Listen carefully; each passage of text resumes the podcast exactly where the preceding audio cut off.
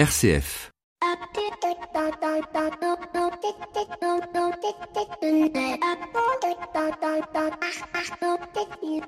Bonjour à toutes et à tous. J'ai été témoin dans ma vie personnelle et dans ma vie professionnelle d'un certain nombre d'événements qui m'ont fait me questionner sur un élément essentiel du management dont on parle finalement assez peu, qui est l'attention à son environnement. L'environnement n'est pas uniquement l'environnement physique, le bâtiment, le lieu de travail, mais aussi les personnes que l'on côtoie, ses collaborateurs, ses collègues et pourquoi pas soi-même.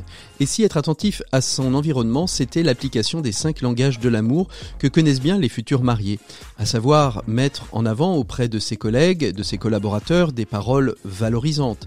Mais c'est aussi créer des moments de qualité pour se dire que l'on s'apprécie, que l'on aime travailler ensemble. C'est aussi se faire des cadeaux. Alors ça peut être une simple carte postale envoyée à l'équipe pendant les vacances, jusqu'à donner une prime ou des chèques cadeaux en fin d'année, mais ça peut être aussi un cadeau de l'entreprise à ses collaborateurs, comme refaire un espace détente ou refaire la cafétéria? Je pense aussi à la fameuse BA quotidienne, comment je rends service dans l'environnement dans lequel je suis? Cela peut passer par simplement le fait de ramasser des papiers par terre, de ranger son bureau pour faciliter le travail de la femme de ménage. Il y a aussi le geste physique. Alors bien évidemment, je ne vais pas faire l'apanage du harcèlement, mais en revanche, une poignée de main chaleureuse, le fait de tenir le bras de quelqu'un qui boite parce qu'il s'est fait une entorse. Et puis enfin, quel moment trouve-t-on pour se parler, pour se poser? Bien évidemment, il y a le point mais ça peut être aussi se promener à deux, à trois, ou quatre autour de l'entreprise, après le café, prendre un café ensemble régulièrement. Et si j'ose dire, ces cinq langages de l'amour, si on y fait très attention, seront une source d'amélioration de notre environnement de travail. Et puis, le grand avantage de ces cinq langages de l'amour, c'est qu'ils sont non genrés, ils appartiennent aussi bien aux hommes qu'aux femmes, les femmes d'ailleurs qui seront au cœur de l'émission d'aujourd'hui. Bienvenue dans l'écho des solutions. L'écho des solutions. Patrick Longchamp. Bonjour à toutes et à tous, très très heureux de vous retrouver comme tous les samedis midi dans l'écho des solutions. J'espère que vous vous portez bien, que vous vivez bien ce temps si particulier de ce confinement, de reconfinement. Quel que soit l'endroit où vous vous trouvez, nous on va essayer de vous faire passer un moment agréable où on va parler d'économie, on va parler de femmes puisque le thème du dossier de cette semaine c'est les femmes entrepreneurs, même pas peur. Avec nos quatre invités, on essaiera justement de faire ce tour d'horizon de ce parcours de l'entrepreneuriat au féminin. Et puis d'ici quelques instants, on retrouvera notre invité écho de cette semaine. Il s'agit de Laure Carmen Lecuir, euh, déléguée générale de la fondation du groupe ADP Aéroport de Paris, avec elle on découvrira le second baromètre du mécénat de compétences. Nos 7 minutes pour changer le monde nous emmèneront euh, à la découverte d'une entreprise créatrice d'entreprise, c'est assez original, et tout ça à but non lucratif, ce qui est encore plus original, c'est euh, Time for the Planet avec Nicolas Sabatier qui est un des cofondateurs de cette euh, entreprise très originale qui aujourd'hui recherche de nombreux actionnaires et qui a pour vocation de lutter contre les gaz à effet de serre. Et puis nos chroniqueurs experts, Pierre Collignon pour les entrepreneurs et dirigeants chrétiens, Maxime Dupont et sa chronique expert et enfin Flavie Depré de Care News qui nous évoquera la question de la solitude. Mais tout de suite, nous entrons dans le vif du sujet avec Laure Kermen Lecuir, déléguée générale de la Fondation Aéroport de Paris. L'invité écho, Patrick Longchamp. Laure Kermen Lecuir, bonjour. Bonjour Patrick. Merci beaucoup euh, d'être avec nous. Donc vous êtes déléguée de la Fondation Aéroport de Paris, vous êtes aussi directrice de l'engagement du groupe ADP. Vient d'être publié euh, avec en partenariat euh, avec l'Alliance pour le mécénat et porté aussi par la Fondation SNCF et vous-même à la Fondation Aéroport de Paris le deuxième baromètre du mécénat de compétences. On en avait déjà parlé dans l'écho des solutions. Ce deuxième baromètre du mécénat de compétences, quelles sont les, les grandes tendances, quelles sont les grands enseignements que l'on peut en tirer, Alors, euh, ils sont assez simples, ces grands enseignements, c'est que le mécénat de compétences progresse partout. Il progresse à la fois dans l'esprit des, des, citoyens. Euh, il dit aussi ce baromètre que 97% des salariés qui font du mécénat de compétences euh, sont vraiment emballés par mmh. cette expérience. Il dit également que les dirigeants d'entreprise, ça progresse dans leur euh, dans leur euh, dans leur esprit, dans leur réflexion et qui se rendent compte de plus en plus à 94%, il y a 200 patrons d'entreprises qui ont été interrogés, 94% d'entre eux disent aujourd'hui qu'ils voient l'intérêt réel du mécénat de compétences euh, dans leur entreprise. Et enfin, 97% des associations disent à quel point c'est précieux pour eux euh, d'avoir euh, des salariés et les compétences des salariés qui viennent accompagner leur mission. Alors une, une des choses qui, qui sort aussi de ce, de ce baromètre, de ce second baromètre sur le mécénat de compétences, euh, qui est bien bien évident, c'est la notion du, du rassemblement. Vous, euh, dans, dans, dans, vos fonctions de directrice de l'engagement et de la fonda et déléguée générale, vous, vous, vous avez vraiment ce sentiment que le mécénat de compétences au sein de l'entreprise, c'est quelque chose qui rassemble.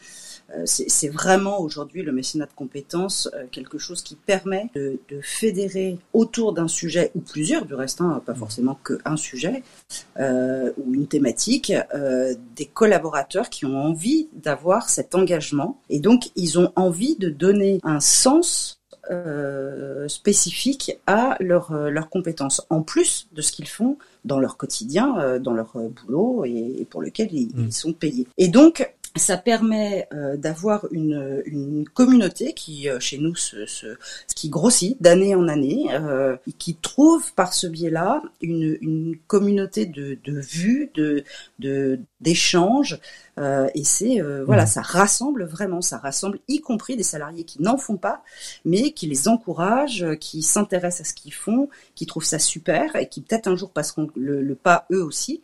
Euh, parce que faut être, faut, faut, voilà, faut avoir euh, une disponibilité. Quand vous êtes sur un gros projet, vous n'avez pas forcément la disponibilité. C'est pas pour autant que vous n'en avez pas envie. C'est ça. Vous, voilà, vous, vous, observez un peu les collègues qui en font et puis vous vous dites qu'à un moment donné, vous passerez à l'action. Alors, il y a une autre idée reçue et, et, et vous l'avez très clairement dit euh, à l'instant. Hein, le mécénat de compétences, c'est pour tous les collaborateurs. Très souvent, on peut on peut imaginer que le mécénat de compétences et, et ça existe. Hein, c'est ça permet la, la, la, fin de carrière tranquille et plutôt que de euh, que de rester dans un poste où on a un petit peu fait le tour. Euh, l'idée de partir euh, deux ans dans une association payé par par l'entreprise, mais ouais. au bénéfice, ce n'est pas que ça, mais ça existe aussi. Et ça, c'est aussi un moyen de donner du sens, de, de faire la transition vers la retraite aussi. Oui, absolument. Alors, je, je, je crois même, si vous voulez, que euh, vous aviez le, le, au, tout début, au tout début le, le bénévolat de compétences, c'est-à-dire qu'on était pas sur euh, sur le, le, le, temps de travail, mais euh, auprès d'une association qui était en lien avec l'entreprise ou la fondation mmh. d'entreprise. Euh, et puis le mécénat de compétences senior, qui a été euh, énormément porté à l'origine par la, la, fondation Orange, par l'entreprise Orange. Et puis euh, voilà, entre les deux, petit à petit, c'est c'est développer des mécénats de compétences, j'allais dire, tout au long de la carrière. Euh, et de plus en plus aujourd'hui, vous avez effectivement euh, des, des, des, jeunes qui rentrent dans les, dans les entreprises et qui ont envie, eux aussi, qui veulent pas attendre euh, le, la retraite, la carrière, ont eux aussi de faire du, du mécénat euh, en, en, début, en milieu, en fin, euh, à, à, tout moment de leur, on, leur parcours professionnel. On pourrait imaginer d'ailleurs un, un, mécénat de deux ans au milieu de la carrière, de dire bah voilà moi pendant ces deux années je suis en milieu de carrière, je vais aller me mettre au service de telle association et puis je reviendrai reprendre un autre poste ou une autre fonction dans l'entreprise. Dans l'absolu pourquoi pas, je veux dire. Ça c'est peut-être jamais produit mais la volonté politique de, de, de, de l'entreprise et, de, mmh. de, son président, de son, son patron. Mmh. Euh, ensuite il faut, là où il faut faire euh, il faut être un peu vigilant, il faut faire attention, euh, c'est que euh, se couper d'une entreprise pendant deux ans, c'est long. Mmh. Euh, une rupture, il faut pas qu'il y ait une rupture avec l'entreprise. C'est ça. Il faut, il faut, il, faut, il faut toujours garder le lien. Alors, ce, ce, baromètre du, du, mécénat de compétences, il est aussi, il est le fruit aussi d'une alliance pour le mécénat. C'est 16 entreprises, 7 grands groupes euh, français qui se sont retrouvés. Pourquoi cette alliance? Parce que à, à tous on peut tout. Parce que le collectif est nécessaire dans une réflexion sur le mécénat oui. de compétences? Oui, de voir les différences, de voir euh, bah, quelle définition on met derrière tel terme, etc. etc. Mmh. Et c'est pas toujours évident parce qu'on n'a pas toujours tous la même conception euh, des, des, programmes de mécénat de compétences. Et puis surtout, c'était aussi de, de, de, valoriser en fait ce sujet-là au sein des entreprises et puis de donner à d'autres envie d'en faire. Et c'est pas c'est pas forcément parce que vous êtes une toute petite entreprise ou une moyenne ou une très grosse que euh, vous pouvez pas faire du mécénat de compétences. Alors, bah, justement, vous arrivez à ma dernière question avant que nous nous quittions, Laure, euh, Carmen Lecuir. Euh, un, dirigeant de PME euh, qui nous écoute, qu'est-ce que vous pourriez lui dire pour lui donner l'envie de, de, de, se lancer et surtout quelle clé, quelle clé pour bien réussir cette, cette ambition que peut être le mécénat de compétences? Dans son entreprise? Je lui dirais discutez-en avec vos, collaborateurs, euh, essayez de, définir ensemble euh, une ambition autour d'un sujet sur lequel vous avez envie d'aider profondément, euh, et vous verrez que vos collaborateurs auront probablement pas tous, hein, évidemment, et, c'est vraiment sur, ça qu'il faut inciter, c'est que ça doit être volontaire, ça doit être mmh. une démarche, j'allais dire, personnelle de chaque collaborateur qui a envie euh, de, s'impliquer auprès d'une association sur un sujet spécifique. Et ça va lui ça va lui permettre de, j'allais dire de, se ressourcer aussi quelque mmh. part euh, sur un sujet d'intérêt général qui l'intéresse. Et ça va lui donner une dynamique et ça, ça change. Alors moi je le vois beaucoup hein, dans nos équipes. Les collaborateurs qui reviennent de mission ils ont une pêche ils ont une, envie ils ont des idées ils sont euh, euh, comment dire euh, ils, sont, reboostés quoi. Ils sont reboostés. Et donc ça change aussi l'état le, d'esprit dans l'équipe. Voilà. Et il y a, y a, un projet qui s'est construit. Il en parle à ses collègues etc euh, etc ils sont souvent assez prolixes hein, sur ce qu'ils ce qu'ils ont fait ce qui leur a plu etc etc et ça, ça change je trouve l'état d'esprit en mmh. fait. Et c'est j'allais dire excusez-moi le terme, mais c'est tout bénéf pour tout le monde parce mhm. que quand vous avez des collaborateurs euh, épanouis euh, qui, qui, qui aiment ce qu'ils font et à qui on donne la possibilité euh, sur son temps de travail pendant un temps donné, ça peut être une journée par mois, ça peut être une mission de, je sais pas, trois jours tous les six mois, j'en sais rien. Enfin, faut être imaginatif, tout est possible. et eh ben, il, a envie de rester, vous fidéliser, vous, vous, vous, vous créez une, une, nouvelle dynamique et euh, on voit une vraie différence. Merci beaucoup, Laure Carmen Lecure, d'avoir été notre invité éco de, de, cette semaine. Nous, on fait une micro-pause. On trouve Pierre Collignon pour la chronique des entrepreneurs et dirigeants chrétiens. Et puis tout de suite après, le dossier Entreprendre au féminin. Ce sera le thème de, cette, de cet échange de cette semaine dans l'éco des solutions. Merci beaucoup, Laure. À très bientôt. Au revoir. RCF l'écho des solutions. Et comme toutes les semaines, c'est l'heure de retrouver Pierre Collignon et la chronique des entrepreneurs et dirigeants chrétiens. Cette semaine, Pierre Collignon, vous allez nous parler de la fatigue. Il y a un mot qu'on entend très souvent depuis quelques semaines dans la bouche des dirigeants, c'est le mot fatigue. La saison s'y prête, mais plus encore la situation dans laquelle nous nous trouvons. Le virus aurait-il épuisé nos managers, Pierre? Il y a de quoi, non? Voilà bientôt un an qu'ils vivent une situation de crise dans laquelle tous les repères se sont effacés avec le télétravail, les absences qu'il faut gérer pour cause de Covid ou des cas contacts, les règles sanitaires qui ne cessent de changer, le, stress des carnets de commandes qui se vident, j'en passe. C'est d'autant plus déstabilisant que les relations interpersonnelles au travail sont complètement chamboulées. Avec la crise, il y a un isolement physique, mais surtout un éloignement social qui, encore une fois, a tendance à générer des risques psychosociaux. Quand on sait l'énergie qu'un dirigeant doit dépenser en temps normal, on imagine assez bien l'épuisement dans lequel se trouvent nombre d'entre eux en ce début d'année. Alors quelle solution mettre en place pour recharger les batteries, euh, Pierre? Quel programme de revitalisation? Bah, La première chose qu'on peut se dire, c'est que le dirigeant ne doit pas s'oublier. Pour mieux s'occuper de son entreprise, de ses collaborateurs et de ses managers, il doit prendre soin de lui-même, écouter ses propres signaux, comme on dit, bref, accepter sa fatigue et sa fragilité. Facile à dire, mais comment est-ce qu'on fait, Pierre? C'est vrai que ce n'est pas tellement dans l'ADN des chefs d'entreprise. Face à la crise, généralement, ils ont plutôt tendance à serrer les dents, à prendre sur eux-mêmes. On ne s'écoute surtout pas, on avance, quoi qu'il arrive. C'est, je crois, la mauvaise attitude celle qui conduit à penser que tout dépend de nous, que nous sommes les seuls capables de mener le bateau à bon port et que malgré les vents et le gros temps, nous ne devons compter que sur nos propres forces. Résultat, on ne s'accorde aucun répit, on se centre sur ses problèmes et on brûle sans s'en rendre compte le peu d'énergie qui nous reste. C'est le naufrage assuré. Je vois donc au moins une piste pour nous aider à traverser ces épreuves.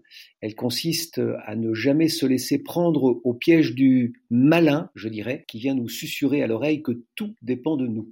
Et est-ce que pour trouver la paix, Pierre, il faut maîtriser le lâcher-prise, comme on dit plus rien maîtriser? Oui, oui, et j'ajoute même que la paix que nous trouverons sera le fruit de ce combat, car de fait, tout ne dépend pas de nous, et il suffit de prendre un petit peu de recul et de s'isoler quelques minutes pour s'en rendre compte d'ailleurs. Il y a dans, Bernanos une phrase terrible pour notre époque, je le cite, on ne comprend absolument rien à notre civilisation moderne si l'on n'admet pas d'abord qu'elle est une conspiration universelle contre toute espèce de vie intérieure. Cette vie intérieure, il faut donc la préserver, la développer par n'importe quel moyen. Elle est ce moment de, de silence où l'on peut réfléchir, entrer en soi-même pour enraciner notre désir et en faire jaillir la capacité créatrice. C'est elle qui nous permettra de porter un regard bienveillant sur nous-mêmes, bien sûr, mais aussi sur ceux qui nous entourent et qui portent avec nous chaque jour le fardeau, notre famille, nos collaborateurs, nos amis, etc. Bref, il faut s'accorder ce temps qui est aussi solitude toute forme d'autorité suppose à un moment donné ce face-à-face avec soi-même qui permet de revenir aux sources, de se recentrer sur l'essentiel, de se renouveler et d'agir en conscience. La paix viendra alors de notre capacité à reconnaître ce que nous devons aux autres nous abandonner dans cette conviction que nous avons besoin d'eux. Merci beaucoup Pierre Collignon. On se retrouve dans 15 jours puisque la semaine prochaine c'est Presse Club. Nous on fait une pause musicale avec euh, Céleste. On dit que c'est la nouvelle amie Winehouse. Je vous laisse découvrir et apprécier. On se retrouve tout de suite après avec nos quatre invités au féminin pour ouvrir le dossier de l'écho des solutions.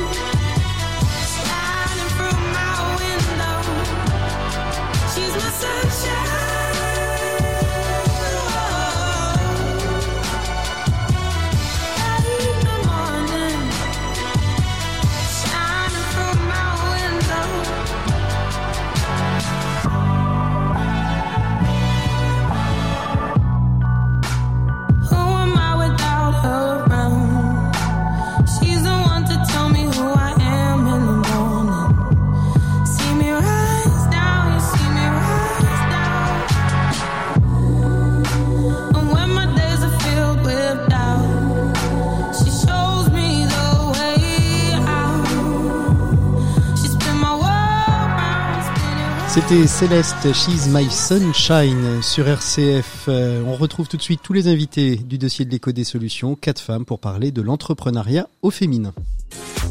L'écho des solutions. Patrick Longchamp vous l'avez promis, on va parler euh, de femmes entrepreneurs, de femmes qui ont décidé d'entreprendre soit dans des TPE, soit dans une start-up, euh, soit dans l'artisanat. En tout cas, elles ont toutes ce point commun d'être à la tête d'une entreprise. Et je vais vous les présenter assez rapidement parce qu'elles se présenteront d'elles-mêmes tout à l'heure. Tout d'abord, Julie Pommelet, qui est euh, cofondatrice de Daily Corner. Bonjour Julie. Bonjour. À côté de vous, par les biais du numérique, nous avons Alice de Maximi, fondatrice de Ashkind, pardon, qui veut dire Humankind. Bonjour euh, Alice. Bonjour. Et puis euh, Fabienne Munoz, qui est présidente de la Chambre des métiers et de l'artisanat d'Ardèche. Bonjour Fabienne. Bonjour. Avec vous, on verra dans le cadre de vos responsabilités euh, justement la place de l'égalité homme-femme. Pourquoi il faut que les femmes aient des responsabilités dans la, dans la société dans les entreprises? Et puis euh, par le téléphone, nous avons euh, Muriel Ferrato. Pardon. Bonjour Muriel. Oui, bonjour. Merci beaucoup d'être avec nous. Vous, vous êtes artisane et vous êtes à la tête d'une entreprise avec votre maman qui s'appelle Kling Peinture, Peinture Kling, et vous travaillez sur la restauration de peinture dans les églises. Vous nous en direz un petit peu plus euh, tout à l'heure, puisque c'est aussi une entreprise. L'artisanat, on a très souvent, euh, euh, on oublie très très souvent que les artisans sont aussi des entrepreneurs. Alors je vais commencer assez rapidement avec avec vous, peut-être Fabienne. Avant que chacune d'entre elles ne présente un petit peu son, activité et, son parcours. Fabienne Munoz, pourquoi est-ce que c'est important aujourd'hui? Les femmes, selon vous, n'ont pas assez de responsabilités dans les entreprises. Il n'y a pas assez de femmes à la tête et chefs d'entreprise? Alors, il y a plusieurs volets. Alors déjà, aux têtes de chefs d'entreprise, il y a quand même une évolution, hein, malgré tout, même si encore on reste faible, hein, puisqu'on est à hauteur de 23% au niveau des femmes chefs d'entreprise. Mais néanmoins, les responsabilités aussi, on a beaucoup à faire, mais il faut savoir quand même que sous la présidence de Bernard Stalter, il y a eu un énorme pas qui a été fait de travail de femmes en responsabilité au niveau de tout le réseau des chambres de métiers mmh. et même au niveau de CMA France. Donc ça, c'est important. Et eh bien, pourquoi c'est important? Parce que euh, le dialogue est important. Et je trouve euh, vraiment, parce que ça fait 25 ans que je suis en responsabilité, euh, quand même qu'on avance. Il y a encore à faire, hein. certes, il y a encore à faire, mais on avance quand même positivement. Et je pense que euh, c'est ma France a avancé très positivement au niveau des responsables, euh, au niveau des commissions. Euh, il y a quand même maintenant c'est équilibré. Vous voyez la parité homme-femme. Hmm. Donc tout ça, il y a eu avant on, l'avait pas, donc c'est quand même positif. Et, et c'est pour ça que, que CMA France lance le, le prix Madame Artisanat. On a entendu parler dans l'agenda d'RCF la, la, la, semaine dernière. les candidatures sont à déposer jusqu'au 29 janvier, mais avoir un prix Madame Artisanat, euh, ça, ça, ça, ça, travaille à, ce déploiement de la place de, la femme dans euh, le monde de l'artisanat, dans les prises de responsabilité? Oui, tout à fait. C'était un vœu. D'ailleurs, c'est le président Bernard Stalter qui l'a mis en place. Et donc, euh, Joël Fourny, maintenant notre président, euh, pareil, puisqu'il bien évidemment, il était son vice-président. Donc, c'était une volonté très forte politique de SEMA France de mettre en place ce, prix, organisé bien sûr en partenariat avec la G2R la mondiale. Et l'objectif, c'était de valoriser la place des femmes chefs d'entreprise les collaboratrices aussi, les apprentis, euh, pour justement euh, valoriser leur contribution à l'économie de proximité. Et ça, c'est très important. Hein. Plus que, comme je vous le disais tout à l'heure, il y a presque un quart des entreprises artisanales qui sont dirigées par des femmes. Voilà, donc elle contribue aussi au dynamisme du secteur et au développement de l'économie des territoires. Alors, ce qui me permet de, de me retourner euh, vers, vers, vous, euh, Muriel, avec euh, avec votre maman, vous avez reçu l'année dernière justement le prix coup de cœur d'AG2R La Mondiale de, de Madame Madame Artisana. Euh, bon, un prix, comment, comment on le reçoit euh, quand quand on vous dit bah c'est vous qui qui allez qui allez être primé on s'y attend, on a concouru, donc euh, on espère. J'étais présente. Muriel, dites-nous tout. On, on, s'y attend jamais parce qu'en plus, euh, voilà, les prix, on ne les cherche pas. Nous, on travaille euh, dans l'ombre et c'est ben, c'est souvent la chambre des métiers qui vient nous chercher, qui nous propose voilà de valoriser notre métier, de parcourir, de concourir pardon au prix de Madame Artisana. Donc on y est allé, euh, on a déposé notre dossier, puis on l'a oublié. et jusqu'au coup de fil où on était voilà euh, très surprise. Euh, parce que comme je vous dis, voilà, nous on, on travaille notre métier de passion et on n'a pas l'habitude, voilà, d'être à l'honneur et euh, et ça a été quelque chose, euh, ça a été quelque chose de magnifique pour nous. Alors on va rentrer un petit peu dans, dans les parcours des, des unes et des, et des autres qui, qui êtes présentes. On va commencer un petit peu par vous. C'est votre maman qui vous a donné la, la passion euh, de, de cet art euh, de, de restaurer les peintures d'église. Alors je rappelle, les peintures d'église, c'est pas simplement uniquement les, les, toiles, ça peut être aussi euh, des fresques murales. Vous vous travaillez sur tout ce qui touche à, aux pigments. Tout ce qui touche voilà tout ce qui touche au bâtiment intérieur de l'église au niveau peinture. Alors ça peut être euh, voilà ça on fait on, on, peint les plafonds les murs les, le gros œuvre comme euh, les, les, dorures comme les fresques comme les tableaux euh, donc voilà c'est tout ce qui est la mise en peinture intérieure d'une église. Et, et, voilà moi depuis toute jeune j'ai été passionnée par le dessin par par la restauration par l'art en général et bah, c'était une évidence pour moi de, de, de travailler dans ce domaine-là. Mmh. Maintenant, pas forcément au début de continuer euh, à travailler voilà dans l'entreprise, mais euh, voilà le, le, le, destin a fait que euh, en, en 2000, au décès de, de, papa, voilà, on a repris l'entreprise maman et moi. Donc vous êtes toutes les deux, vous avez vocation, vous vous auriez eu envie de, de transmettre, de, de, faire croître l'entreprise? Bah, Là, on est toutes les deux, voilà, on a on a trois salariés et puis euh, et puis euh, voilà, on, on, gère notre petite entreprise sans vouloir en faire, en, en vouloir la développer. Euh, on veut continuer à faire notre travail de qualité comme on l'a toujours fait. Mmh. Avec cette question quand même peut-être à un moment donné de la, de la transmission, alors transmission pas de l'entreprise uniquement, mais transmission des savoirs. Du savoir. Vous avez des apprentis avec vous, c'est ça?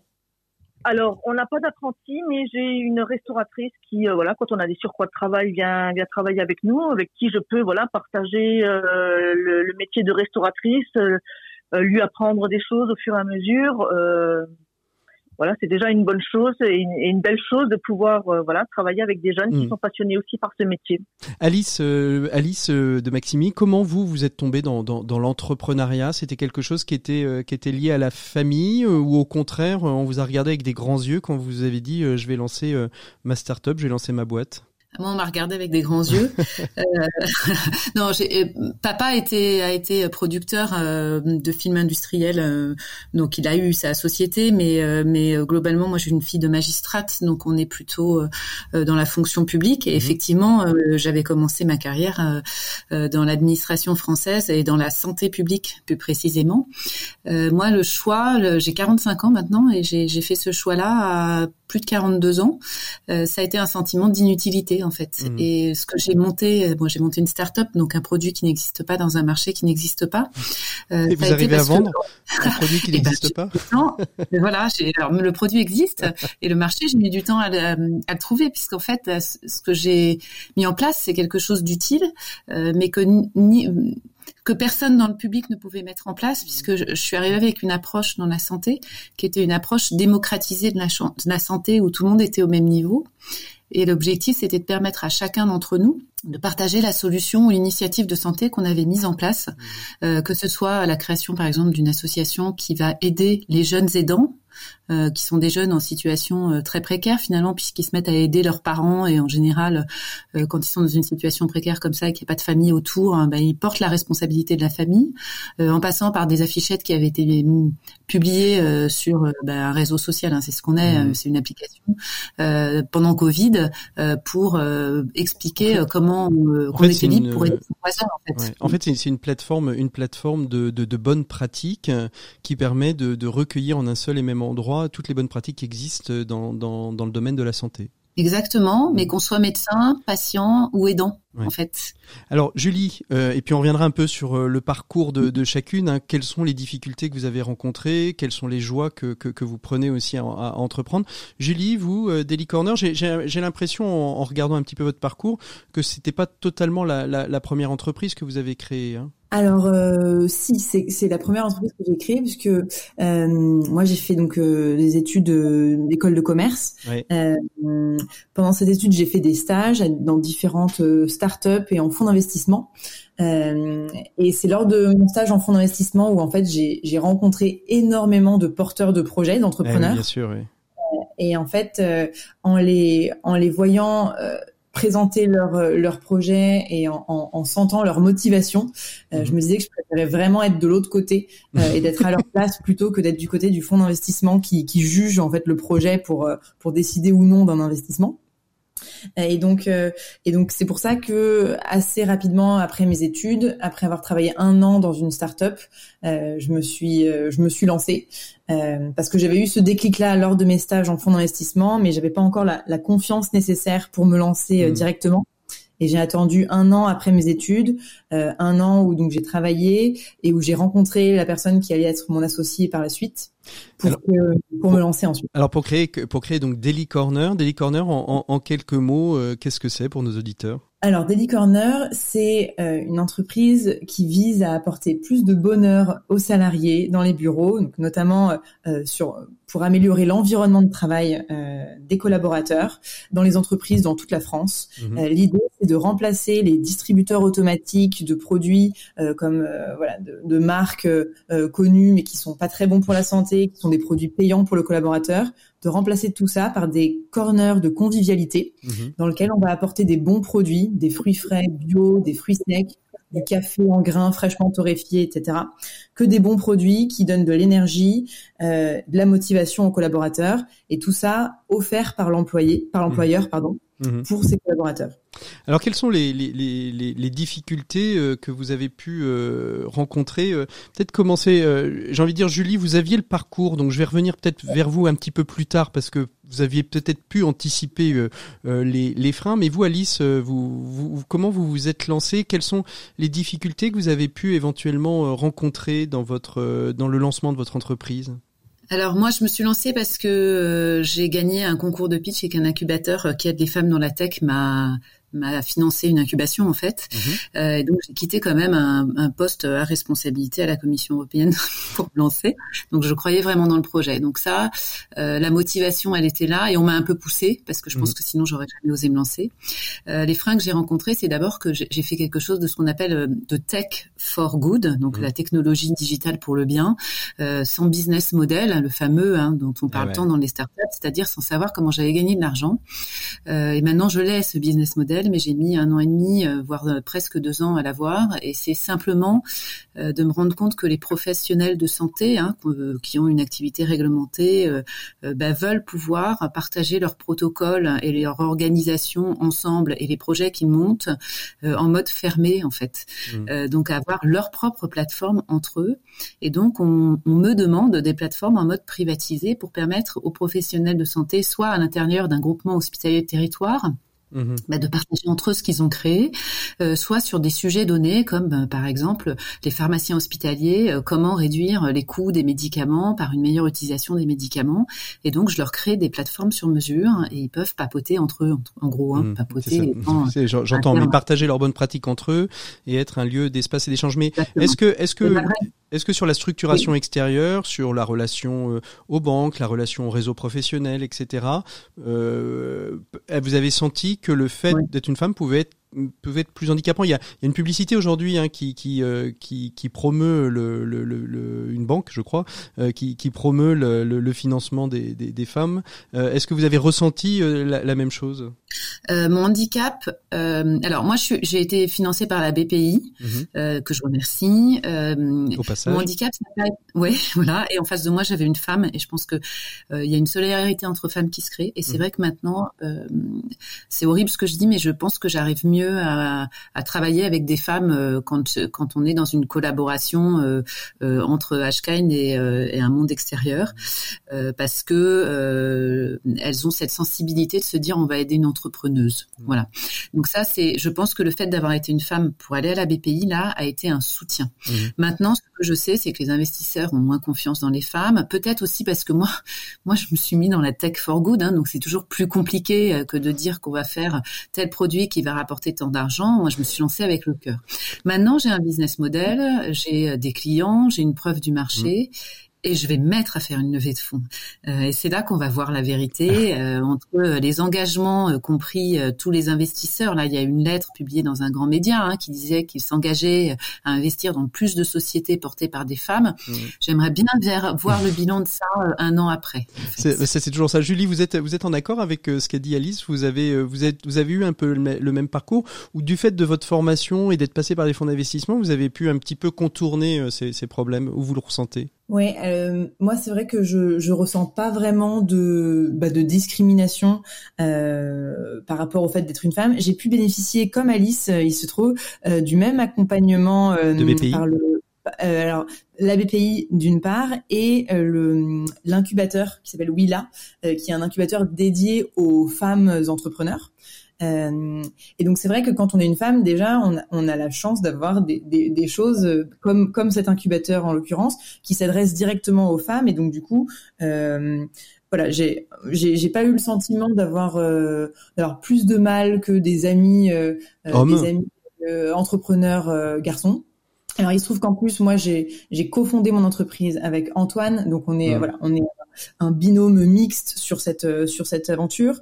Euh, et il se trouve que c'est vrai que euh, bah moi, dans, dans, mon école de commerce, on avait 50% de femmes, 50% d'hommes. Dans mon master d'entrepreneuriat qui pousse à la, à la création d'entreprises, on était peut-être 60% de filles, 40% euh, de garçons. Mmh. Et dans les personnes que je connais qui ont monté leur boîte ensuite, on est à peu près à 50-50. Donc j'ai l'impression en tout cas que euh, il y a plus de femmes aujourd'hui qui se lancent qu'avant. et les parcours entrepreneuriaux, voilà, dans les masters spécialisés dans l'entrepreneuriat, voilà, c'est très ouvert et c'est très mixte. Mhm. Et du coup, ça, ça, donne confiance et ça permet à plus de femmes, je pense, de se lancer.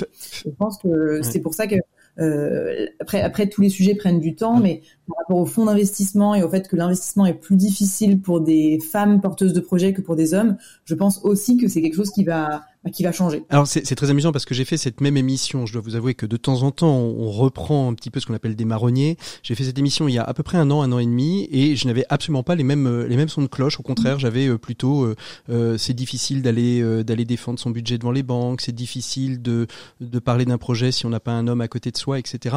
Fabienne Munoz et je vais après je je, je, je, je vais je vais d'abord pardon je vais d'abord me poser une question à, à, à Muriel qui est Ferrato. Quand votre papa est est décédé, qu'avec que votre maman a décidé de reprendre l'entreprise avec vous. Euh, ça, a été, ça a été compliqué euh, d'aller défendre ça auprès des banques, euh, la continuité de l'entreprise reprise par par deux femmes ou pas, ou au contraire c'est quelque chose qui s'est fait assez naturellement. Et est-ce que ça, il y a des choses de ce qu'on dit Julie et Alice qui résonnent chez vous? Mais je dirais que c'est pas tellement euh, au niveau des banques euh, que ça a posé problème. Euh, c'était plutôt au niveau de la clientèle où où c'était comme si c'était pas crédible de voir des femmes arriver dans un milieu très masculin, hein, le milieu du bâtiment, voilà, et composé essentiellement d'hommes. Et donc c'était c'était plus au niveau de la clientèle que nous on a ressenti ça. Ouais qui a du mal à, vous, à, vous, faire confiance. Et comment comment vous avez justement surpassé euh, cette euh, cette mini défiance? Parce qu'aujourd'hui l'entreprise a l'air de, de, bien se porter et, et, vous avez des clients et quand vous avez dépassé ça simplement en disant euh, faites-nous confiance et vous allez voir le travail sera bien fait? Oui, parce que quand on quand on arrive à, à nos rendez-vous, les, les, nos clients attendaient toujours l'homme derrière nous. Vous êtes seul, il y a encore quelqu'un qui vient? Ou, ou clairement Monsieur n'est pas là? ben non, on est toutes les deux, c'est nous l'entreprise. Donc euh, au début, ben voilà, ce manque de crédibilité, ben du coup on se disait mais mince, est-ce qu'on est vraiment légitime à euh, à continuer à faire ce métier? Et puis après, ben voilà, on a vu l'assurance et on était sûr de nous et on connaissait notre métier, donc on l'a défendu euh, avec force et douceur, voilà, comme les femmes savent savent le faire. Et euh, ça a été très compliqué au début. Et puis, euh, bon, et on parle de choses d'il y a 20 ans, c'est pas très loin. Mais euh, voilà, à force de persévérance, et puis je pense que par la passion de notre métier et par nos connaissances, hmm. on s'est fait un nom. Oui, alors Monsieur Kling a été un peu effacé euh, au, profit de Madame Kling a pris et au profit, de Madame, Kling. au profit de Madame oui, tout à fait. Fabienne Munoz, quand, quand, vous écoutez euh, Alice, Julie, Muriel, euh, ça, ça, résonne en tant que présidente du, du CMA et, et, et, de vos responsabilités sur l'égalité homme-femme. S'il y a des choses qui résonnent, vous pensez qu'aujourd'hui les choses évoluent? Oui, tout à fait. Alors j'ai entendu beaucoup de choses et je partage complètement ce qui a été dit. Euh, ça fait 25 ans que je suis en responsabilité. Euh, il y a vraiment, on avance positivement. Mais moi, je dirais, cela vient aussi beaucoup des générations. Mmh. Parce que vous voyez, il y a quelques années déjà, euh, les femmes, quand j'entendais, elles voulaient euh, créer leur entreprise, mais beaucoup disaient, bon ben voilà, j'ai élevé mes enfants, maintenant je vais penser à moi, je vais créer mon entreprise. Alors que maintenant, ça, c'est fini. Aujourd'hui, on entend beaucoup, et tant mieux, hein, des jeunes qui veulent s'installer, tout ça. Elles sont déterminées. Et je crois que tout à l'heure, ça a été dit, euh, quand euh, euh, une femme décide de s'installer, c'est avec le cœur. Alors bien sûr, le cœur, voilà. Mais il y a, y, a, beaucoup plus de détermination et en, la femme sait où elle va aussi dans son projet. On voit la détermination. Alors je dis pas que les hommes ils n'ont pas, mais quand une femme s'installe ou décide, c'est déjà quand même beaucoup plus orienté et déterminé. Mmh. Ensuite, ce que je voudrais dire aussi, c'est qu'effectivement, euh, au niveau des banques, tout ça, je crois quand même maintenant il y a eu une évolution euh, très positive. Mais ce qu'on peut dire aussi, c'est que parfois il y a des femmes, elles manquent de confiance. Et ça, c'est le, rôle de nous, des chambres de métier, justement, d'accompagner, parce qu'elles voudraient, mais elles n'osent pas. Ou euh, voilà. Donc, et après, je terminerai mes propos concernant les responsabilités. Eh bien, c'est pareil. Vous voyez, actuellement, là, nous sommes, on, on va avoir des élections là au niveau du réseau des chambres de métiers cette année 2021. Bon ben moi mon rôle, euh, j'essaye de, de, lancer des femmes. Mmh. Euh, au niveau joie. Mais des fois, on sent, oui, mais euh, j'ai peur, je ne sais pas. Euh, mais oui, mais il faut y aller. Vous voyez ce que je veux dire Oui.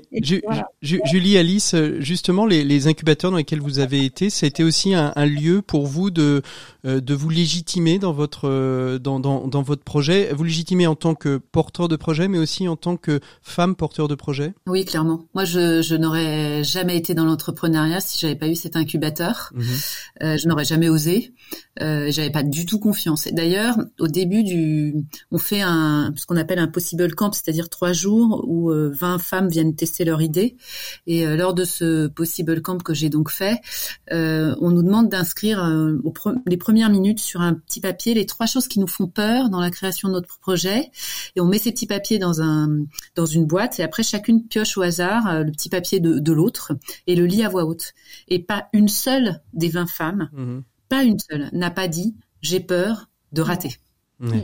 C'est cette peur et cette angoisse qui était chevillée à chacune d'entre nous, qui était finalement un frein euh, au fait de se lancer. Et en fait, on travaille la première demi-journée à, bah d'accord, mais si on se plante, il se passe quoi? Mmh. Et en fait, euh, bah, si on si on se plante, il se passe rien en fait. Et c'est ça qu'on apprend à comprendre, qu'on aura énormément appris. Vous êtes d'accord avec tout ça, Julie? Oui, oui, je suis complètement d'accord. Euh, moi, moi, clairement, le, le, sujet qui me manquait pour me lancer, c'était la confiance. Je rejoins ce qui a été dit juste avant. La confiance euh, qu'on a peut-être moins quand on est une femme euh, au départ pour se lancer dans l'entrepreneuriat euh, et que les hommes ont plus naturellement. et du coup, bah, cette confiance, moi j'ai, alors l'incubateur c'est une des choses qui m'a aidé, mais mais pas que c'est vrai que le fait de, j'ai décidé après mes études de travailler dans un tout petit projet, euh, sans être la celle qui l'avait démarré, mais j'ai voulu travailler pendant un an dans ce projet-là pour voir comment ça se passait, quelles étaient les compétences nécessaires. Et en fait, à la fin de cette année-là, je me suis dit bon, ça y est, je, je pense avoir assez confiance en moi. J'ai vu mmh. ce qu'il fallait. C'est pas si compliqué. Donc c'est voilà, c'est par l'expérience que je que j'ai réussi à, à, obtenir cette confiance en moi et en mon binôme parce que je le répète pour, pour, pour dans mon cas j'avais besoin d'être avec d'être avec quelqu'un. Je me sentais pas euh, seule d'assumer les hauts et les bas que sont l'entrepreneuriat euh, qui sont euh, voilà des, des, des, grosses incertitudes comme comme des super nouvelles et des très bons moments. Mhm. mais j'avais envie d'être à, à, deux pour ce, pour vivre ces expériences. Alors c'est terrible parce que le temps passe à une vitesse folle. On arrive presque à la dernière aux deux dernières minutes de de, de ce dossier Qu'est-ce que vous aimeriez dire à, des femmes qui ont envie de se, de se lancer euh, pour euh, allez, elles nous écoutent et puis elles ont une idée, elles savent pas par, par où il faut qu'elles prennent, qu'est-ce qu'il faut qu'elles trouvent en elles pour pouvoir euh, se lancer? Je vais commencer peut-être par vous, Julie, et je terminerai peut-être par Muriel. Donc moi qui ai lancé mon entreprise à, à 24 ans, le conseil que je donne euh, à toutes les femmes et les hommes qui veulent se lancer dans l'entrepreneuriat, c'est de se lancer le plus tôt possible parce que on fait des erreurs, c'est normal et il vaut mieux les faire le plus vite possible. Euh, pour ne pas avoir à les reproduire après. Exactement, pour pas les reproduire après. Et aussi parce que euh, quand on est jeune, euh, on a voilà, on a beaucoup beaucoup d'énergie, on est, on n'a pas encore de famille, de grosses responsabilités, mhm. et donc c'est le bon moment pour tenter. Et en effet, comme disait Alice, et si on se plante, c'est pas grave, et on aura encore plein d'années derrière nous pour se relancer et, et faire mhm. d'autres choses. Alice, pour vous, c'est quoi le, le petit conseil que vous aimeriez donner? Alors moi, c'est si on y pense, c'est qu'il faut y aller. Il n'y a aucune hésitation à avoir. Il faut faire ce grand pas qui est dur à faire, hein, mais mmh. euh, il faut faire ce grand pas. Et puis il y a beaucoup, beaucoup de, de structures euh, et d'associations qui aident et qui nous aident à le faire. Et ça, il faut s'appuyer sur le sur l'aide qu'on peut nous fournir. Mmh. Ça, c'est important. Donc Parce que c'est vrai seul. que non, faut pas rester seul. C'est dur et c'est l'incertitude qui est dure. Et euh, quand on n'est pas seul, eh ben, on la vit beaucoup mieux et on la partage. Fabienne, pour vous, le petit conseil. Moi, je rajouterais qu'il faut surtout être très bien accompagné et par des acteurs sérieux. Voilà, parce que combien de fois on a vu euh, des gens qui se sont lancés, malheureusement, ça n'a pas donné suite parce que euh, ils n'ont pas eu des bons conseils. Alors quand on a dit ça, c'est vraiment euh, des acteurs reconnus. Voilà, mmh. c'est ça Comme les réseaux chambres de métier. Euh, ça, c'est très important, ce qu'on sait que l'information qu'on donnera, parce qu'aujourd'hui, malheureusement, on voit bien encore autour de nous, et même encore on le vit actuellement avec euh, ce que nous vivons actuellement sur la Covid, qu'il y a des, arnaques. Hein. Et, là, moi, j'ai eu beaucoup de, personnes qui voulaient s'installer et qui, malheureusement, euh, bah, ça n'a pas marché parce qu'ils n'ont pas eu les bons acteurs autour d'eux. Et l'accompagnement, et je partage complètement ce qui a été dit, ne pas rester seul, expliquer son projet et d'être bien accompagné. Et alors, pour vous, Muriel, vous avez quasiment le mot de la fin. J'ai le mot de la fin, mais moi, je dirais que voilà, une femme ne fait, si elle veut monter son entreprise, rien n'est fait au hasard chez une femme et euh, elle doit croire en elle, croire en son projet et effectivement aller vers les gens qui peuvent soutenir ce projet et se lancer parce que parce que voilà, on est on est forte et on est discipliné et, euh, il faut croire en ces projets et, euh, et il faut qu'ils voient le jour et qu'on soit de plus en plus nombreuses euh, à être visible. Exactement. Dans l'artisanat, n'oublions pas, hein, parce que l'artisanat au féminin, ça aurait pu être un sujet à part entière de notre émission. à ce propos, vous pouvez, si vous êtes une femme, aller euh, postuler euh, sur euh, bah, sur le site de la CMA au prix Madame Artisanat 2020, un prix co copartenarié avec la, la, Chambre des métiers de l'artisanat et AG2R La Mondiale. D'ici là, portez-vous tous très très bien. Bon courage à chacune d'entre vous pour vos euh, différents jobs, métiers et entreprises. Nous, on fait une micro-pause et on retrouve tout de suite nos experts.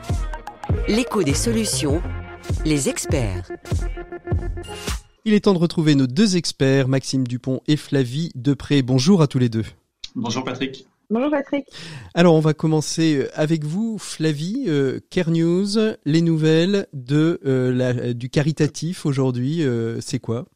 Alors Aujourd'hui, je vais vous parler de quelque chose de pas très joyeux. Ah zut C'était la journée des solitudes et je vous invite à lire le témoignage de Yann Lagné des petits frères des pauvres qui explique que 720 000 personnes âgées n'ont eu aucun contact avec leur famille pendant le confinement. Et il énumère des chiffres qui sont vraiment euh, durs à lire.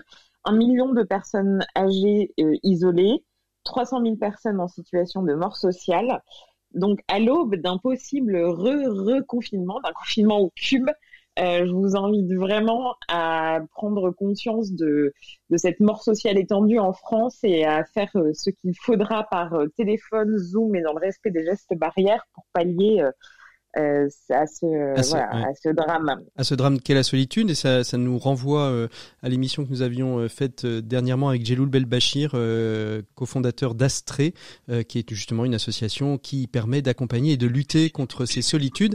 Et c'était, il me semble, la journée de la solitude il y a quelques jours. Voilà, tout à fait. Mais alors, du coup, pour compenser cette, cette morosité, j'ai deux bonnes nouvelles ah. euh, qui concernent l'alimentation, parce que je crois que comme on va re-reconfiner, je suis un peu obsédée par ça. Donc la première, c'est que euh, les la collecte nationale des banques alimentaires a été extrêmement fructueuse, donc c'est triste que ça aille à l'être, mais il y a eu une hausse de près de 25% des dons des entreprises. Euh, il y a eu un succès inespéré, donc il y a vraiment des, très beaux chiffres et il faudra continuer. Et enfin, je, termine ce, petit point actu. Euh, par quelque chose qui va plaire euh, à Max, je pense, parce que je me rappelle de son intervention l'année dernière. Je voudrais vous parler de galette. Ah, la fameuse galette que nous avons réécoutée, euh, que nous avons réécoutée début janvier. La, la, fameuse, voilà, la, fameuse, la fameuse galette. Bah oui, je me suis, j'étais sûre que ça allait vous plaire à, vous deux. Je, je n'ai pas résisté. euh, donc, euh, vous connaissez sans doute l'appli anti-gaspi et la start-up Phoenix qui lutte contre le gaspillage alimentaire. Eh bien, sachez, bonne nouvelle, enfin bonne nouvelle pour la planète et pour nous qui aimons. Enfin, moi, je suis composée à 90% de frangipane en ce moment, donc je, je pense que c'est bien. Euh, donc, Phoenix collabore avec des, des boulangeries et des pâtisseries euh, un peu partout, et ça vous permet donc d'avoir des galettes à moitié prix. Donc, c'est une seconde vie pour ces galettes qui atteignent leur, leur date limite ou leur heure limite de consommation. de, de consommation. Et à partir de l'appli mobile, donc deux fois plus de galettes pour le même prix et un bienfait pour la planète. Euh, voilà la bonne nouvelle que je voulais partager avec vous. Eh bien, Miss Frangipane, euh, pardon, Flavie Depré, merci, merci beaucoup pour toutes ces bonnes nouvelles de Care News. On se retrouve bien évidemment, on l'espère, euh, le mois prochain pour votre chronique et puis peut-être d'ici là dans le Presse Club des solutions la semaine prochaine. Maxime, vous avez vous aujourd'hui dessiné dans votre chronique expert de nous présenter une petite pyramide de Maslow adaptée au nouveau monde. Oui, Patrick, cette fameuse pyramide qui est un classement des besoins humains, depuis la frangipane jusqu'à l'accomplissement, et que Céline Ricou et Mathilde Degrémont, qui sont deux consultantes, ont revu pour l'adapter au monde du télétravail, dont on sait hélas qu'il va se renforcer dans les semaines qui viennent. Alors, on commence par l'étage de base, hein, qui est celui des besoins primaires, Maxime. Oui, dans ce monde, il correspond à la question de l'équipement en meubles et matériels informatiques minimaux. Vous savez, une chaise faite pour rester assis dessus une journée entière, un bureau qui n'est pas celui d'un enfant, un Wi-Fi qui n'est pas aspiré par la famille branché sur Netflix mais aussi, autre besoin primaire, la possibilité d'avoir un agenda qui laisse le temps de prendre des pauses, de respirer un peu et parfois même de déjeuner. Alors la fameuse 25e heure dont on a parlé. Au-dessus de ces besoins primaires, l'étage de la sécurité. Oui, alors à cet étage, il faut s'intéresser à des choses plutôt simples comme la qualité des outils utilisés pour ne pas s'en sentir à la merci avant chaque réunion ou beaucoup plus structurantes comme la certitude d'une forme de sécurité de l'emploi. Troisième niveau, on trouve quoi Maxime? Le besoin d'appartenance que la, la, crise a, sensiblement mis en danger et qu'il faut donc s'attacher à maintenir à partir de réunions informelles mais régulières où l'on parle de la pluie et du beau temps et des vaccins et du couvre-feu comme dans le monde d'avant ou en prenant un soin tout particulier au processus d'intégration des nouveaux arrivants dans l'entreprise. Avant-dernier niveau de cette pyramide de Maslow, le quatrième qui est celui du besoin d'estime. Se sentir reconnu est en effet encore plus crucial dans cette période qui renforce encore, dans cet environnement trouble et troublé, la question du sens de son activité et plus globalement du sens de l'entreprise pour laquelle on travaille. Alors on arrive en haut de cette pyramide pour y trouver le besoin d'accomplissement. Oui, et c'est un besoin finalement assez proche de celui du besoin d'estime et qui relève d'une équation fondamentale mais pas facile à résoudre, celle de la satisfaction au travail, dans le calcul de laquelle on pourra intégrer la formation, le développement des compétences, l'autonomie et la responsabilisation. Alors au final, au final Maxime, comment est-ce qu'on utilise cet outil? Eh Céline Ricou et Mathilde Degrémont suggèrent à chaque entreprise de passer au crible ces différents niveaux de la pyramide pour évaluer comment les besoins de ses salariés sont couverts, pour s'assurer de mettre en place rapidement les actions les plus simples, permettant de couvrir les besoins cruciaux des deux premiers niveaux, le niveau physiologique et sécurité, avant de réfléchir plus avant à des changements en profondeur des modes de management, s'ils sont nécessaires, pour travailler sur les trois étages les plus hauts de la pyramide, où l'on retrouve, Covid ou pas, télétravail ou pas, les fondements d'une approche managériale qui s'appuie sur la confiance, la responsabilisation, l'accompagnement, la proximité it. Dont il n'est plus besoin de dire à nouveau combien ces facteurs sont des conditions indépassables de la performance et de l'épanouissement. Merci Maxime. À la semaine prochaine pour une nouvelle chronique. Non, pardon, dans 15 jours puisqu'on a le Presse Club la semaine prochaine pour une prochaine nouvelle euh, chronique expert. Merci beaucoup Flavie, merci beaucoup Maxime. Nous on retrouve tout de suite nos 7 minutes pour changer le monde et on part à la découverte d'une belle entreprise. Euh, je ne sais pas si elle va connaître la crise ou pas, elle. Il s'agit de Time for the Planet et elle a décidé de chercher des investisseurs pour pouvoir créer des entreprises contre les gaz à effet de serre. On découvre tout ça avec Nicolas Sabatier d'ici quelques instants dans les 7 minutes pour changer le monde. 7 minutes pour changer le monde, l'écho des solutions. On est avec euh, Nicolas Sabatier, cofondateur de Time for the Planet. Bonjour Nicolas. Bonjour. Merci beaucoup d'être euh, avec nous dans ces 7 minutes pour euh, changer le monde. Aujourd'hui, on va essayer de comprendre un petit peu ce qu'est Time for the Planet. Même si vous êtes présent dans beaucoup de médias, même si les réseaux sociaux font écho de votre action, toujours bon de se reposer la question. D'abord, en quelques mots, Nicolas, Time for the Planet, c'est quoi? Alors, c'est particulier. On est une entreprise qui crée des entreprises basées elles même sur des innovations qui ont euh, un effet direct sur les gaz à effet de serre. Donc l'objectif, euh, l'objectif c'est vraiment d'agir euh, sur le réchauffement climatique. Exactement. Et on s'est posé cette question de comment est-ce qu'on pouvait agir sans même que les gens aient à faire des efforts. Comment rendre les gens plus vertueux sans qu'ils s'en rendent compte. Et on s'est dit qu'en fait, si on pouvait créer des produits et des services qui sont directement faits pour ça et qui sont plus efficaces ou moins chers que les produits polluants, eh ben, on peut peut-être faire changer les comportements beaucoup plus vite euh, qu'avec les deux autres systèmes que je décrivais euh, juste avant. vous dites que vous êtes une entreprise créateur euh, ou créatrice d'entreprise. Ça signifie quoi? Ça signifie que contrairement à d'autres acteurs qui sont des financeurs qu'on appelle des fonds d'investissement, vous n'êtes pas un fonds d'investissement, vous récupérez de l'argent et des actionnaires au travers de Time for the Planet pour être de véritables créateurs d'entreprises Exactement. Juridiquement, on n'est pas un fonds d'investissement. Si je veux, veux vulgariser ce qu'est un fonds d'investissement, c'est euh, un regroupement de personnes qui mettent de l'argent dans un endroit. Quelques personnes sont salariées pour sélectionner des projets et puis mettent de l'argent dans 10 euh, projets par exemple. Le but étant que euh, certains de ces projets réussissent et permettent à couvrir l'argent qui sera perdu par les autres projets. Nous, la particularité, c'est qu'on est une entreprise, les gens mettent de l'argent chez nous, non pas pour gagner plus d'argent, mais pour que le problème du dérèglement climatique soit euh, réglé. Alors, au moins en partie, parce qu'on pourra sans doute pas tout régler à nous seuls, mais euh, c'est ça euh, ce qu'on fait. Quand on devient, euh, quand on devient actionnaire, hein, puisqu'on devient actionnaire de Time for the Planet, mais c'est une entreprise, j'ai envie de dire, non lucrative, c'est-à-dire que l'objectif n'est pas de ressortir des bénéfices, sinon un bénéfice planétaire. finalement, être actionnaire de, de Time for the Planet, ça va rapporter quoi à la personne au-delà de simplement faire un geste financier pour soutenir ces créations d'entreprises qui, elles, auront une double vertu, générer du bénéfice et aussi de générer une action sur la planète quand on écoute ce que nous demande le GIEC, euh, le GIEC nous dit qu'il faut de la sobriété et de l'innovation. Dans les scénarios les plus optimistes euh, qui sont faits par le GIEC, euh, il nécessite beaucoup d'innovation qui n'existent pas encore. Donc en fait, il y a un gros manque qui existe dans ce domaine. Nous, on s'est dit qu'il fallait donc pousser les innovations. Donc notre métier, c'est de détecter ces innovations et les scientifiques et les ingénieurs qui les portent, de leur associer des créateurs d'entreprises confirmés, parce qu'en fait, c'est deux états d'esprit complètement différents mais complémentaires pour transformer une idée en produit euh, du quotidien.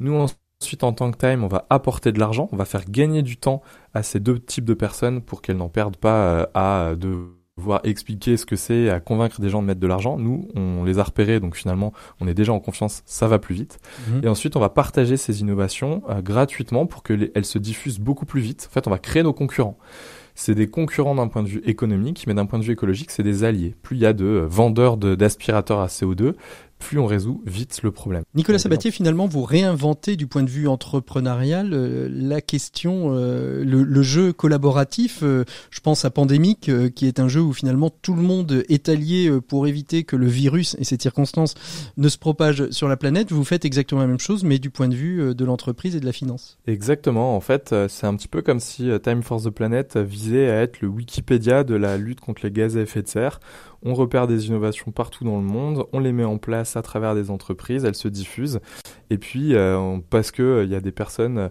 euh, qui vont s'emparer de cette opportunité pour développer leur propre entreprise, bah, ils vont s'en emparer. Et en créant ces, concurrents économiques, on crée des alliés écologiques, on pousse la coopération au maximum de ce qu'on puisse la pousser notre enjeu étant de partir de cette contrainte de on n'a pas le temps, quels outils on trouve mmh pour que ça aille plus vite. Et on pense que euh, euh, la culture du, secret, de la possession et de l'exclusivité euh, à tout prix n'est pas une bonne chose en, temps de crise. Alors justement, si je deviens actionnaire, j'ai droit à quoi? C'est puisque c'est pas euh, c'est à but non lucratif, j'ai donc droit à rien, sinon de, voir euh, le soleil briller tous les matins depuis ma fenêtre. Mais euh, concrètement parlant, si je deviens actionnaire, c'est aussi pour m'investir. Comment est-ce que j'investis mon argent, j'investis mon temps, qu'est-ce que je reçois finalement? Alors le, pari déjà de pourquoi n'importe qui peut devenir actionnaire à partir d'un c'était une volonté de, transparence. Euh, vous pouvez vraiment venir voir de l'intérieur tout ce qu'on euh, prône, tout ce, qu'on dit. Euh, ça, c'était le premier critère. Le deuxième, c'était celui de se dire, si vous êtes copropriétaire d'un projet, vous allez sans doute être plus attaché, avoir encore plus envie qu'il réussisse. Donc, l'aider en diffusant le fait qu'il existe, en faisant connaître, etc. Une des clés de la réussite du projet, ça sera en étant connu. Ensuite, le fait de devenir actionnaire, ça vous donne des droits, celui du coup de pouvoir voter en assemblée générale sur les projets qui seront détectés. Et, pas de et pas de rapport. Euh, j'ai 200 000 euros, j'ai 50 euros. C'est une voix, une personne? Non, alors ça, on a voulu le mettre en place, mais juridiquement, c'était très risqué. C'est-à-dire qu'il y a un principe fondateur en, France qui dit euh, que euh, le, votre droit de vote doit être proportionnel à votre capital. Mhm. Par contre, ce qui s'est passé, c'est que donc c'est 1 euro une voix, mais euh, la gouvernance est très saine et publique également, c'est-à-dire qu'on on sait qui vote quoi. Donc, par contre, la mm. non-lucrativité, qui n'était pas possible non plus, on l'a résolu en mettant une condition à la distribution de dividendes, parce qu'en fait, on peut pas être une société commerciale non lucrative. Mm-hmm. Donc on a dit, dans nos statuts, Time ne peut distribuer de dividendes qu'à la condition que l'écart de température à la surface du globe soit revenu à 0 degré par rapport à l'ère pré-industrielle. Autant que... vous dire que on est en train de se dire si on va tenir sous les 2 ou 3 degrés, autant vous dire que 0 degré, on n'est pas prêt d'y arriver. Donc, ce qui vous permet de mettre en place la, non-lucrativité. Ça tombe bien, c'est exactement, c'est ça. C'est comment on recrée des nouvelles règles avec le cadre de, de droit qu'on a. Merci beaucoup euh, Nicolas Sabatier d'avoir été notre invité de ces 7 minutes pour changer le monde. Vous pouvez vous rendre sur le site de Time for the Planet pour euh, bien évidemment devenir actionnaire si vous le souhaitez. Un euro, c'est possible. On peut monter jusqu'à 5, 10 euros et vous faites finalement une bonne action pour permettre à des entreprises qui vont être créées de lutter contre les gaz à effet de serre et le réchauffement climatique. Nous, on se dit au revoir. On se retrouve la semaine prochaine. La semaine prochaine, c'est le Presse Club des journalistes de solutions. On aura le plaisir de tous se revoir pour vous parler de l'actualité euh, économique de l'actualité euh, environnementale, sociale et de l'économie sociale et solidaire. D'ici là, retrouvez-nous et toutes les chroniques sur les plateformes de podcast et sur rcf.fr. Bonne écoute des programmes de RCF. À la semaine prochaine. Au revoir.